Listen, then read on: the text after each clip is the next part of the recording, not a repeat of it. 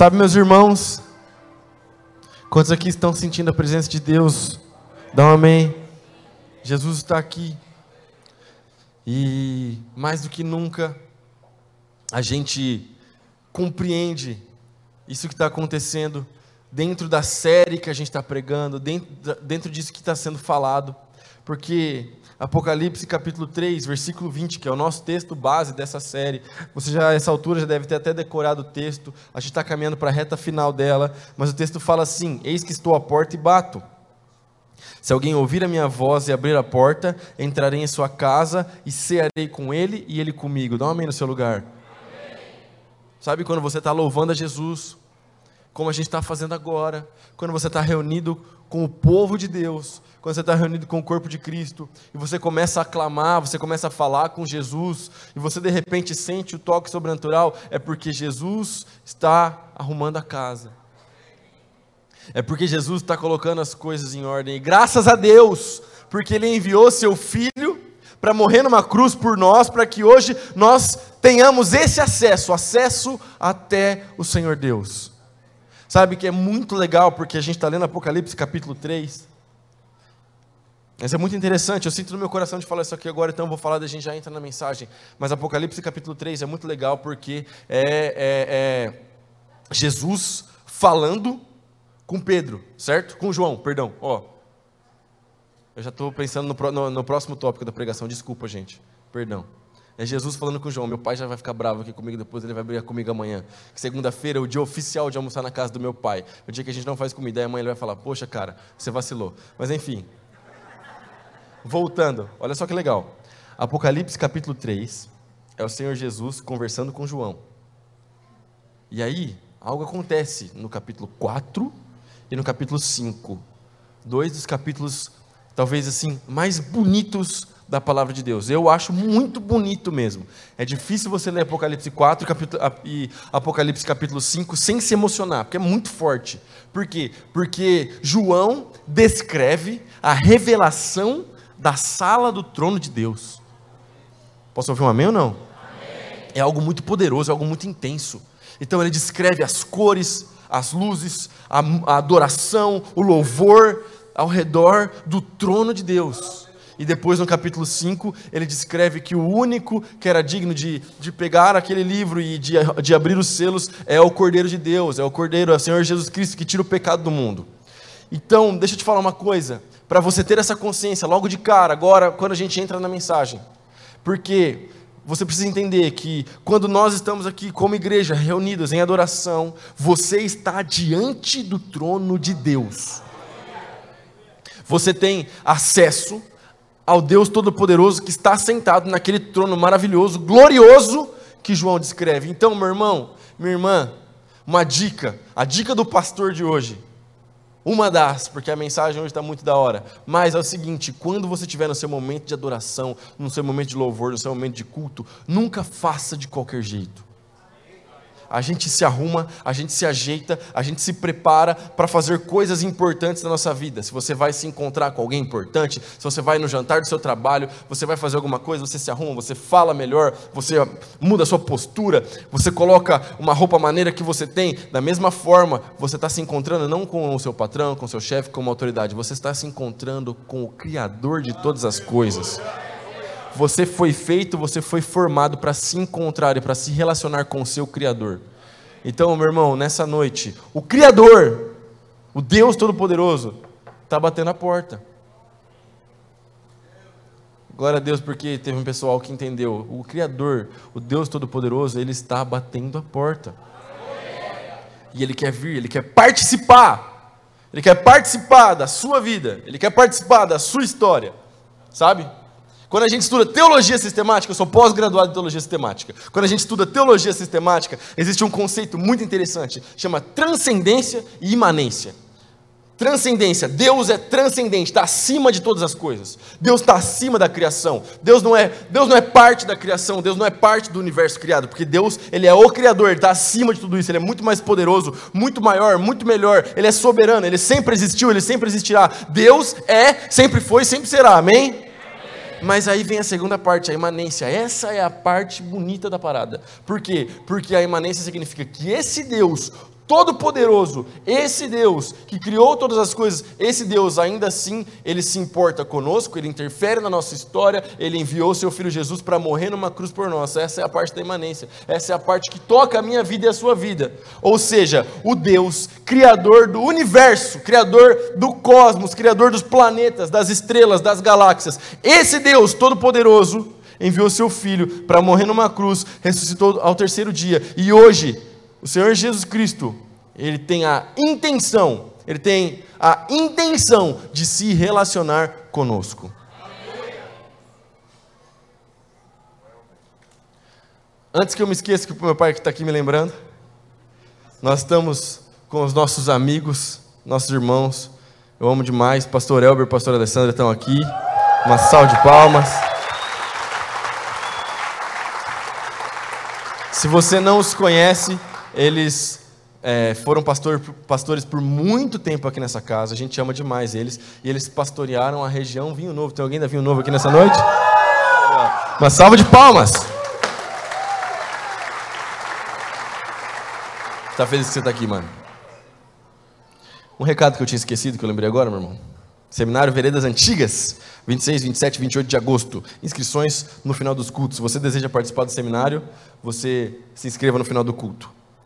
Agora que a gente introduziu a mensagem, número um, as casas foram onde Jesus, ressurreto, apareceu algumas vezes aos seus discípulos. João, capítulo 20, versículo 19 até o versículo 22. Olha só. Ao cair da tarde daquele dia, o primeiro dia da semana, estando trancadas as portas da casa onde estavam os discípulos, com medo dos judeus, Jesus veio e se dispôs no meio deles, dizendo: Que a paz esteja com vocês. E dizendo isso, lhes mostrou as mãos e o lado. Então os discípulos se alegraram ao ver o Senhor. E Jesus lhes disse: Que a paz esteja com vocês. Assim como o Pai me enviou, eu também envio vocês. E havendo dito isso, soprou sobre eles e disse-lhes: Recebam o Espírito Santo. Esse texto é tão maravilhoso, tão rico, tanta coisa para a gente aprender aqui. Eu tô com, eu tô com um sermão para para pregar sobre a primeira parte desse texto. Vou dar um spoiler aqui, rapidamente. Mas é muito legal, porque a gente fala muito sobre a sexta-feira da paixão, o dia em que o Senhor Jesus Cristo morreu. E a gente também fala muito sobre o domingo de Páscoa, o domingo de ressurreição, o dia que o Senhor Jesus Cristo venceu a morte e que ele volta então com seu corpo glorificado, Jesus Cristo ressurreto. Mas às vezes nós nos esquecemos de falar sobre o sábado, o sábado do silêncio. É muito interessante pensar a respeito disso. Um dia, o pastor Domingos vai dar a oportunidade de pregar essa mensagem, talvez não terça plena, quem sabe, mas é legal porque quando a gente olha para esse texto, os discípulos, eles estavam reunidos com medo. Às vezes o sábado do silêncio diz respeito à nossa fé e à forma como nós nos encontramos hoje, porque às vezes o medo nos impede de fazer aquilo que Jesus tinha dito para a gente fazer. E aí a gente se recolhe com medo. Às vezes o sábado do silêncio talvez tem muito a ver com o momento da sua fé que você está vivendo hoje. Não deixa o medo te dominar e te impedir de fazer aquilo que Jesus já te ensinou. Posso ouvir um amém ou não? Mas esse não é o centro da mensagem. O centro da mensagem é a parte onde Jesus Cristo aparece ressurreto. E a primeira coisa que Jesus faz, que é maravilhosa, é que Jesus fala o seguinte: que a paz esteja com vocês. A Bíblia chama o Senhor Jesus de o príncipe da paz. Isso é tão maravilhoso, isso é tão lindo, que a primeira coisa que Jesus fala, Jesus poderia ter falado qualquer coisa, ele poderia ter falado qualquer coisa, mas ele fala que a paz esteja com vocês. E é legal porque quem é, é tem mais tempo de igreja, e quando eu nasci, o meu pai já era pastor, mas por exemplo, vamos lá, vamos entregar aqui. Quem aqui tem 10 anos de convertido, levanta a mão. Abaixa a mão. 15 anos de convertido, levanta a mão. 15 anos de convertido, levanta a mão. Abaixa a mão. 20 anos de conversão. Muito bom, excelente. Uma salva de palmas para os nossos anciãos. Olha só, brincadeira, mais ou menos. Olha só, era muito mais comum. E a gente precisa trazer às vezes essa, essa, essa memória. Era comum a gente cumprimentar como Vitão? A paz do Senhor. Vira para o irmão que está do seu lado e fala: paz do Senhor, meu irmão. É isso aí. A paz do Senhor. Meu irmão, o pessoal critica, porque crente fala igual crente, mas crente tem que falar igual crente mesmo. A gente tem que ter a nossa linguagem, a gente tem que falar de uma forma que as pessoas vão saber que você serve a um Deus Altíssimo. Que saber, tem que saber. Quando você chegar no lugar, a primeira coisa que você tem que desejar que aconteça naquele lugar é a paz, porque nós somos o povo da paz, porque nós servimos ao príncipe da paz. Quando Jesus entra em algum lugar, Jesus traz paz para aquele lugar. Isso é maravilhoso. Jesus é o Deus da paz. Então a, a gente aprende sobre isso por quê? Porque às vezes tem família que vive brigando, cara. Vive brigando, vive em confusão. Sabe aquela história de reunião do Natal? Juntou todo mundo no Natal e já espera. Depois que rolar, se o pessoal comer, alguém vai começar a brigar com outro alguém. Já espera. Às vezes, dependendo do caso, dependendo da situação, a cachaça entra, sai aquela parada que o cara ficou segurando o ano inteiro. E aí começa a confusão tem que segurar, leva um tio para cá, um primo para outro lado, a família termina chorando, as crianças. Aquele caos absurdo, sabe por quê? Porque não tem o Deus da paz presente naquela família. O príncipe da paz. Outra coisa muito importante que a gente precisa refletir. Você tem que criar esse ambiente de paz através do poder de Deus que atua em você, na sua casa, diariamente. Que às vezes sua família vive em pé de guerra. De todo dia é uma confusão diferente, todo dia um rolo diferente, todo dia uma gritaria diferente. Por quê? Porque o Deus da paz não está reinando naquela casa. Agora, quando você abrir o coração, abrir o seu coração, começar a criar uma atmosfera de louvor na sua casa, bota um louvor para tocar, lê a Bíblia, faz um devocional, entendeu? Faz uma, cria uma atmosfera de paz.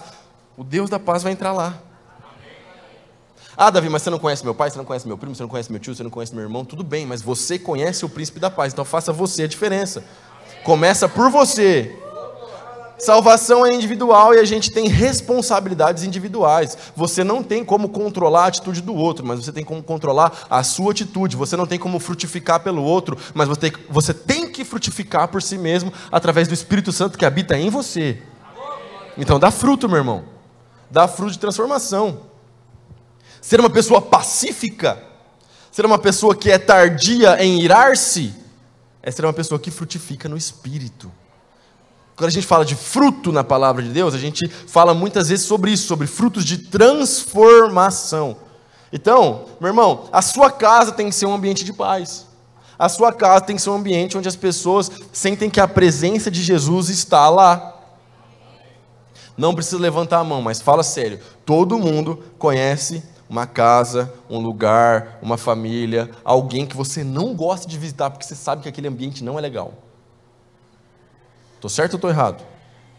Tô certo, eu sei que eu tô certo. Todo mundo, todo mundo tem um ambiente que fala assim, ó, eu não gosto de levar meus filhos naquele lugar. Não gosto de levar meus filhos naquela casa, não gosto das palavras que são ditas naquele lugar porque as palavras que são ditas naquele lugar podem consumir os meus filhos, podem fazer mal para minha família. Não gosto. Por quê? Porque naquele lugar que você sabe qual que é que você está pensando aí agora, naquele lugar o Senhor Jesus Cristo não reina. Porque se reinasse seria um lugar de paz.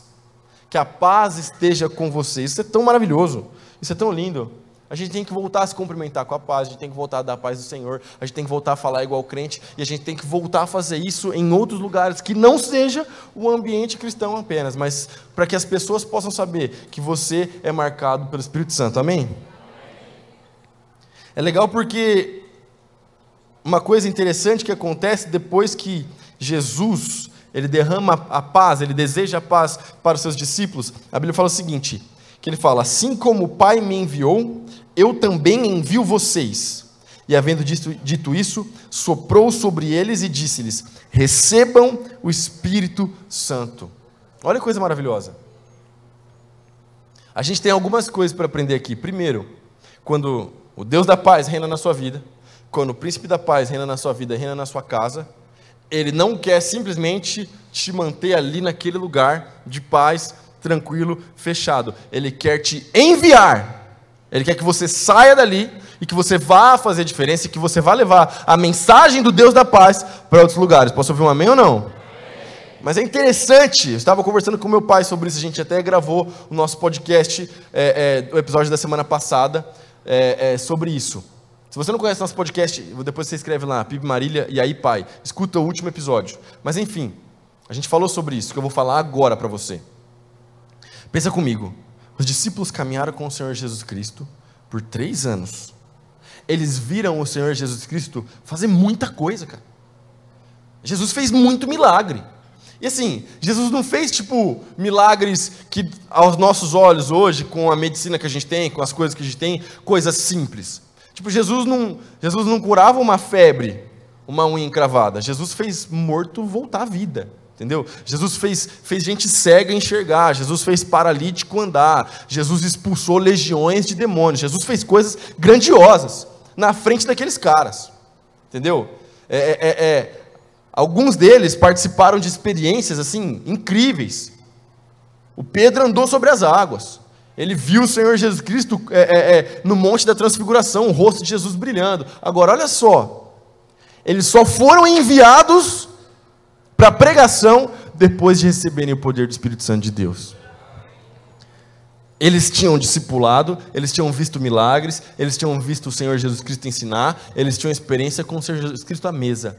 Mas faltava o poder do Espírito para que eles se levantassem e fossem pregar. Meu irmão, para que você seja enviado, para que você seja um evangelista, para que você faça diferença por onde você passar, você tem que ser cheio do Espírito Santo. E não é uma parada que vai acontecer amanhã, depois de amanhã, no terça plena, no próximo culto. É uma coisa que o Senhor Jesus Cristo quer que isso aconteça na sua vida hoje. Se você buscar hoje, Ele te reveste de poder, Ele te reveste de autoridade e Ele te envia para a pregação do Evangelho. Posso ouvir um amém ou não?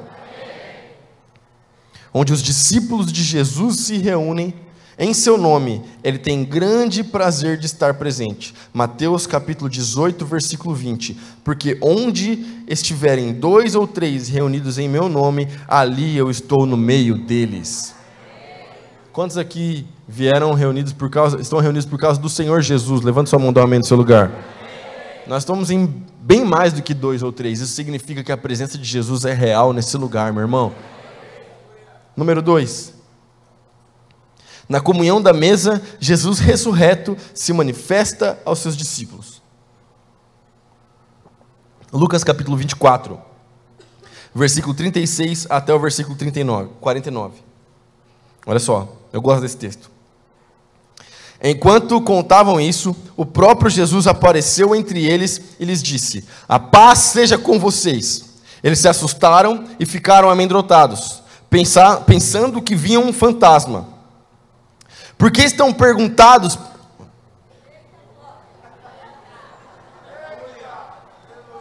Eu não estou conseguindo ler, cara. Eu acho que vou precisar usar óculos, olha só.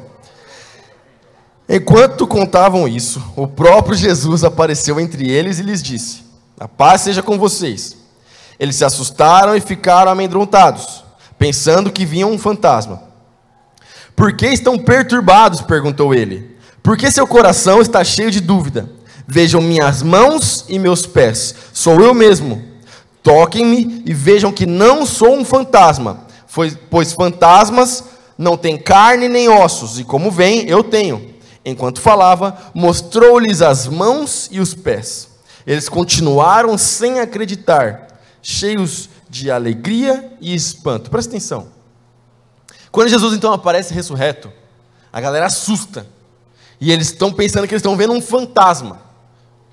Agora, o que, que isso tem para nos ensinar? De novo, volta lá naquela questão que eu falei do sábado do silêncio. O medo, ele não só nos cega e nos impede de reconhecer aquilo que Jesus está fazendo, como o medo faz a gente alucinar. como o medo faz a gente criar coisas na nossa cabeça que não condizem com a realidade. Nesse caso, o medo fez com que eles pensassem que Jesus era um fantasma, mas no nosso caso, o medo e tantos outros sentimentos que podem tomar conta do coração do crente, quando não está no propósito que Jesus o havia colocado, o medo pode fazer você criar uma situação. Então, olha só, de repente agora, todo mundo da minha célula me odeia. Ninguém gosta de mim aquela célula lá, todo mundo fala mal de mim. De repente, a igreja não serve mais. De repente, o líder não serve mais. De repente, o discipulador não serve mais. De repente, alguma coisa acontece. Deixa eu te falar uma coisa. Talvez seu coração está tomado de medo. Talvez seu coração está tomado de alguma coisa que está te impedindo, te cegando de ver o que Jesus Cristo está fazendo. Não deixe o medo te dominar. A palavra de Deus nos diz que Deus não nos deu o espírito de medo, mas de poder, de amor e de equilíbrio. Flua no poder de Deus, no amor de Deus, tem equilíbrio. Não deixe o medo fazer com que você enxergue coisas que não condizem com a realidade. Aí o Senhor Jesus Cristo está na sua frente. Ele está falando, Jesus Cristo está operando, Jesus Cristo está lá, ressurreto. Ele está falando com você e você está falando: Meu Deus, o que está acontecendo? Cadê Jesus? Cadê Deus na minha vida? Poxa, mas eu estou passando por isso, por isso, por aquilo outro. Eu estou com essa luta, com essa dificuldade, com isso. Cadê Jesus? E Jesus está na sua frente falando: Olha só, toca, encosta. A presença é real. Jesus está do seu lado. Meu irmão, se você abrir os seus olhos espirituais, você vai ver que Jesus nunca te abandonou. As pessoas falham, eu posso falhar, todo mundo pode falhar, porque todo mundo tem pecado. A gente está no mesmo barco, caminhando para viver em santidade. Mas o Senhor Jesus Cristo, Ele não falha. Nós servimos ao Deus perfeito, nós servimos ao Pai perfeito. Então Deus não falha. Então as pessoas podem até ter te abandonado, mas o Senhor Jesus jamais te abandonou. E aí ele está ali então, e algo acontece maravilhoso. Então Jesus perguntou: Vocês têm aqui alguma coisa para comer? Eles lhe deram um pedaço de peixe assado, e ele comeu diante de todos. Por que Jesus fez isso? Para provar que ele não era um fantasma. A incredulidade dos caras era tão grande que Jesus estava provando para aqueles caras que ele não era um fantasma. E ao mesmo tempo, uma coisa importante para você saber: Jesus estava provando aqui que a ressurreição é física, o corpo de Jesus é físico. Jesus, veja bem, com esse corpo que Jesus ele ressuscitou, esse corpo glorificado, é o mesmo corpo que ele ascendeu aos céus, ou seja, é o mesmo corpo que ele subiu aos céus e é o mesmo corpo que um dia ele voltará para buscar a sua igreja. Então Jesus agora habita em um corpo glorificado e ele está provando para aquelas pessoas que ele venceu a morte, que ele venceu o pecado, que ele venceu o mal, e ele está mostrando, ele está comendo, mostrando que o corpo dele é real. Isso é maravilhoso, esse registro é muito lindo. O texto segue. Em seguida, disse. Enquanto ainda estava com vocês, eu lhes falei que devia se cumprir tudo que a lei de Moisés, os profetas e os salmos diziam a meu respeito. Então, ele lhes abriu a mente para que entendessem as Escrituras e disse: Sim, está escrito que o que Cristo haveria de sofrer, morrer e ressuscitar no terceiro dia, e que a mensagem de arrependimento para o perdão dos pecados seria proclamada com a autoridade de seu nome em todas as nações, começando por Jerusalém. Vocês são testemunhas destas coisas. Agora envio a vocês a promessa de meu Pai, ou seja, o Espírito Santo. Mas fiquem na cidade até que sejam revestidos do poder do céu. Agora, eu gosto dessa parte aqui, ó.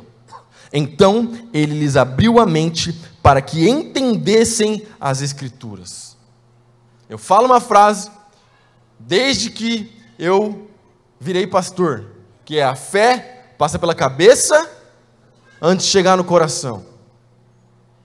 O Espírito Santo de Deus, Jesus, ele nos capacita para compreender a palavra.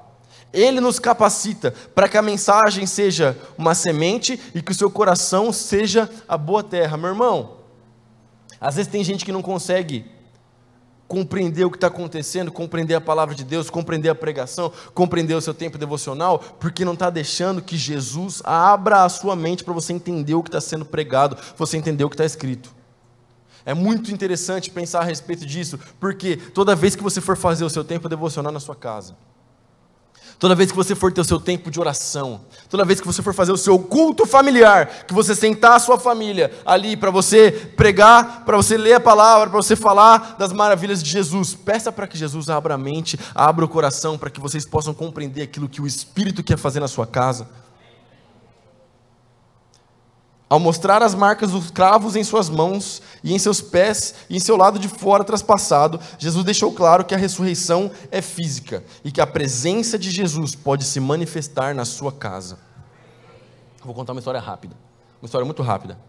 E isso é, isso é real. Eu tenho pouco tempo, mas olha só. Sabia que o Senhor Jesus Cristo ele continua aparecendo para crentes até hoje? Se você for ver, existem vários testemunhos de várias pessoas que viram Jesus aparecendo. Várias, várias. Uma vez, eu estava numa viagem, é, a gente estava num treinamento lá na Guatemala, numa igreja incrível, e a gente estava lá, e eu participei de um workshop com um cara que ele estava falando exatamente sobre isso. Ele é, é, morava na Síria, e um dia ele chegou na casa dele e tinha alguém parado lá, e esse alguém falou: Olha só, eu sou Jesus. Ele falou: O quê? Ele falou: É, é isso mesmo, eu sou Jesus. E Jesus começou a pregar para aquele cara, ensinar aquele cara. E Jesus falou: Agora você vai sair daqui, você vai nesse endereço, nesse lugar, e lá você vai me encontrar de novo. E aí aquele cara saiu daquele lugar, andou o caminho que Jesus havia mandado ele andar, foi parar, sabe onde? Foi parar em uma igreja, uma igreja que era meio escondida, porque lá não pode ter igreja. Foi parar numa igreja que era meio escondida, entrou lá, ele viu Jesus parado em pé do lado do pastor enquanto o pastor estava pregando. Ele chegou, se ajoelhou, entregou a vida para o Senhor Jesus Cristo, o pastor cuidou dele e hoje ele é um pastor, pregador, e ele viaja o mundo contando essa história e contando as coisas que Deus tem feito no mundo árabe. A igreja continua avançando. Então, deixa eu te falar uma coisa. Se Jesus aparece, Jesus aparece para o povo árabe, Jesus aparece para os chineses, Jesus apareceu para várias pessoas no nosso país, Jesus também pode aparecer na sua casa. Agora, mesmo que nós não vejamos o Senhor Jesus ali, ressurreto, aparecendo na nossa casa, a presença dele continua sendo real e intensa na sua casa. O que você precisa compreender é que você precisa buscar a presença de Jesus manifesta na sua casa, porque não existe nada que tenha mais valor do que a sua casa ser cheia de Jesus. Agora a gente enche a nossa casa com um milhão de coisas diferentes. A gente enche a nossa casa com um monte de porcaria. A gente enche a nossa casa com um monte de tranqueira. A gente acumula tanta coisa. Menos aquilo que é mais importante, que é a presença de Jesus. Meu irmão, a primeira coisa na sua vida, no seu dia, é buscar a manifestação real de Jesus ali, do seu lado. Mas sabe o que a gente faz? A primeira coisa que a gente pega é o celular, para ver notícia, para ver o que está acontecendo. Aí a gente já começa a ver tragédia, morte, assassinato, tudo indo mal. A gente fala, nossa, já começa o dia furioso, já começa o dia completamente distante de tudo aquilo que Deus tem para você, e aí vai lembrar de orar na hora do almoço, se lembrar. Obrigado, Deus, por esse alimento. Em nome de Jesus, amém. Vai. E aí não está atraindo a presença de Deus, não está atraindo a presença de Jesus manifesta, e vai deixando as coisas da vida, vai deixando o medo e tantas outras coisas dominarem aquele ambiente onde você está. Meu irmão, cria um ambiente onde Jesus é bem-vindo na sua casa. Caminhando para o final, pessoal do louvor.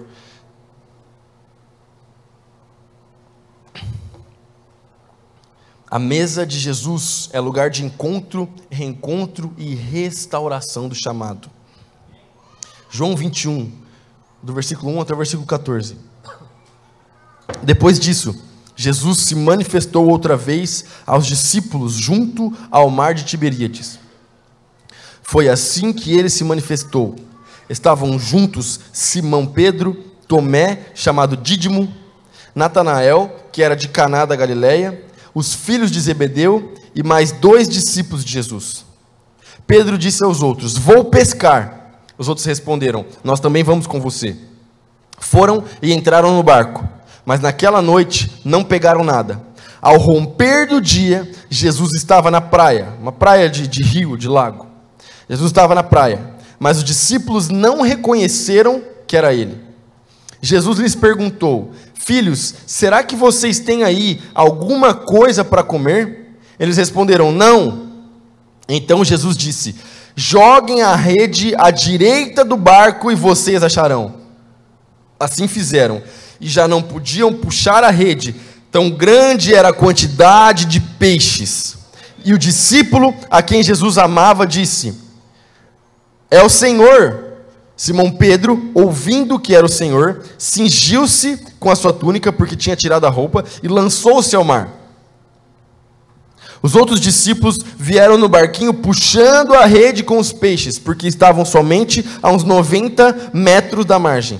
Ao saltarem em terra, viram ali umas brasas com peixe por cima, e também havia pão.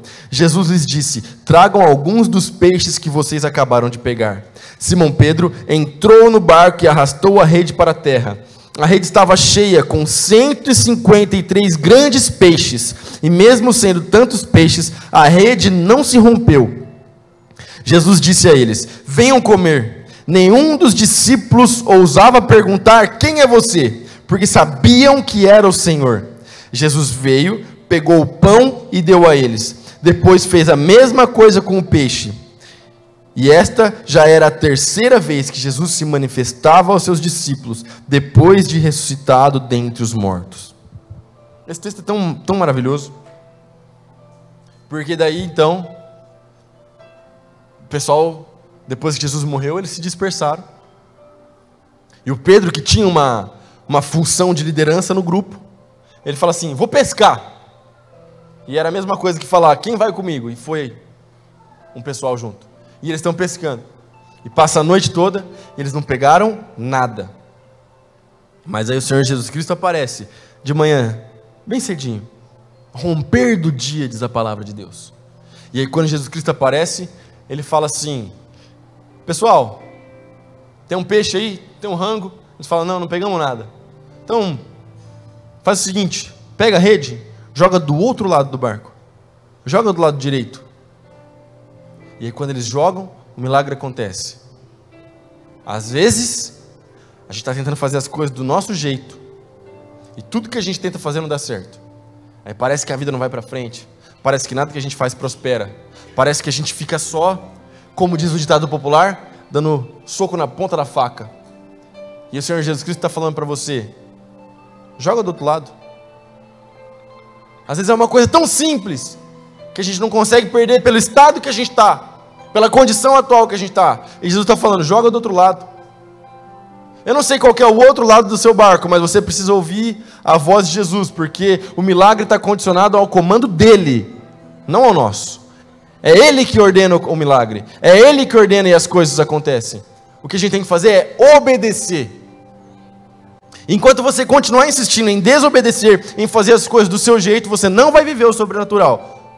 Porque o sobrenatural ele depende da nossa obediência. Meu irmão, minha irmã, seja obediente aos comandos que o Senhor Jesus Cristo tem nos dado. E aí você vai ver as coisas acontecendo na sua casa, na sua família, no seu casamento. Siga os princípios, siga aquilo que o Senhor Jesus Cristo fala. Mas aí depois algo maravilhoso acontece, algo que eu gosto muito. Além daquele milagre, que aquela galera eles sabiam pescar. Mas só um movimento fez com que eles vivessem algo sobrenatural. Mas ainda mais do que isso.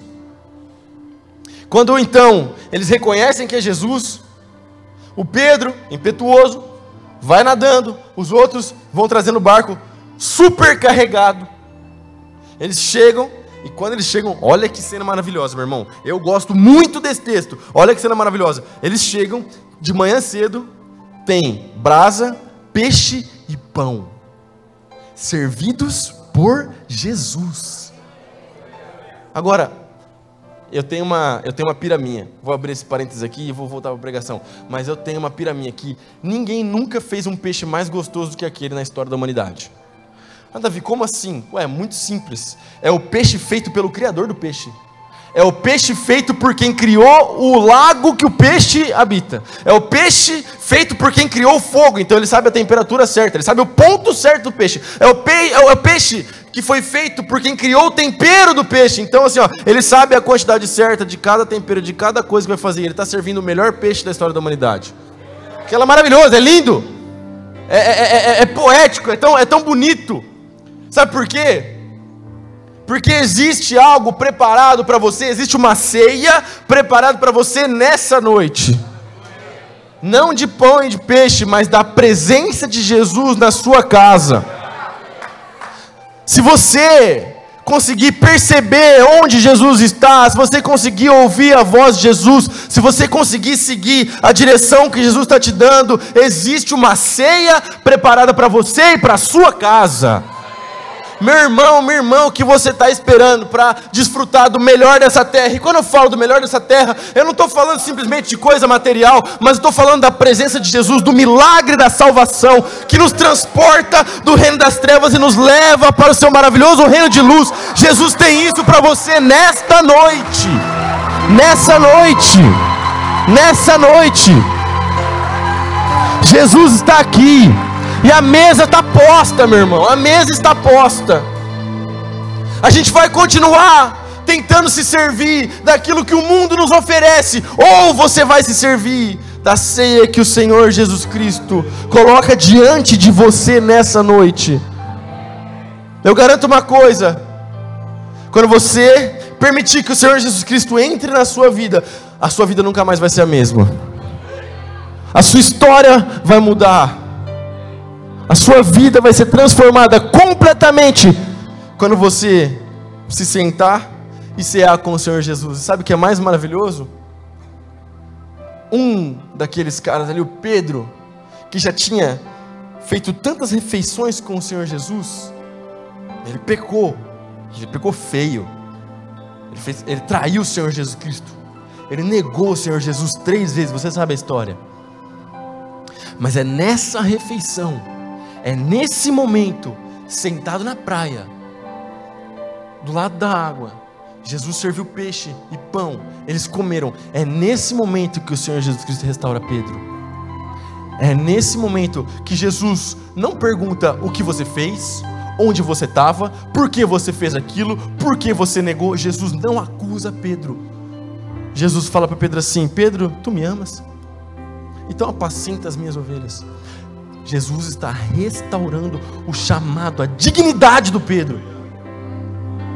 Jesus está restaurando o chamado e a dignidade de gente que está aqui sentado nessa noite, nessa igreja. Jesus está restaurando o seu coração, que talvez você entrou aqui e estava dilacerado.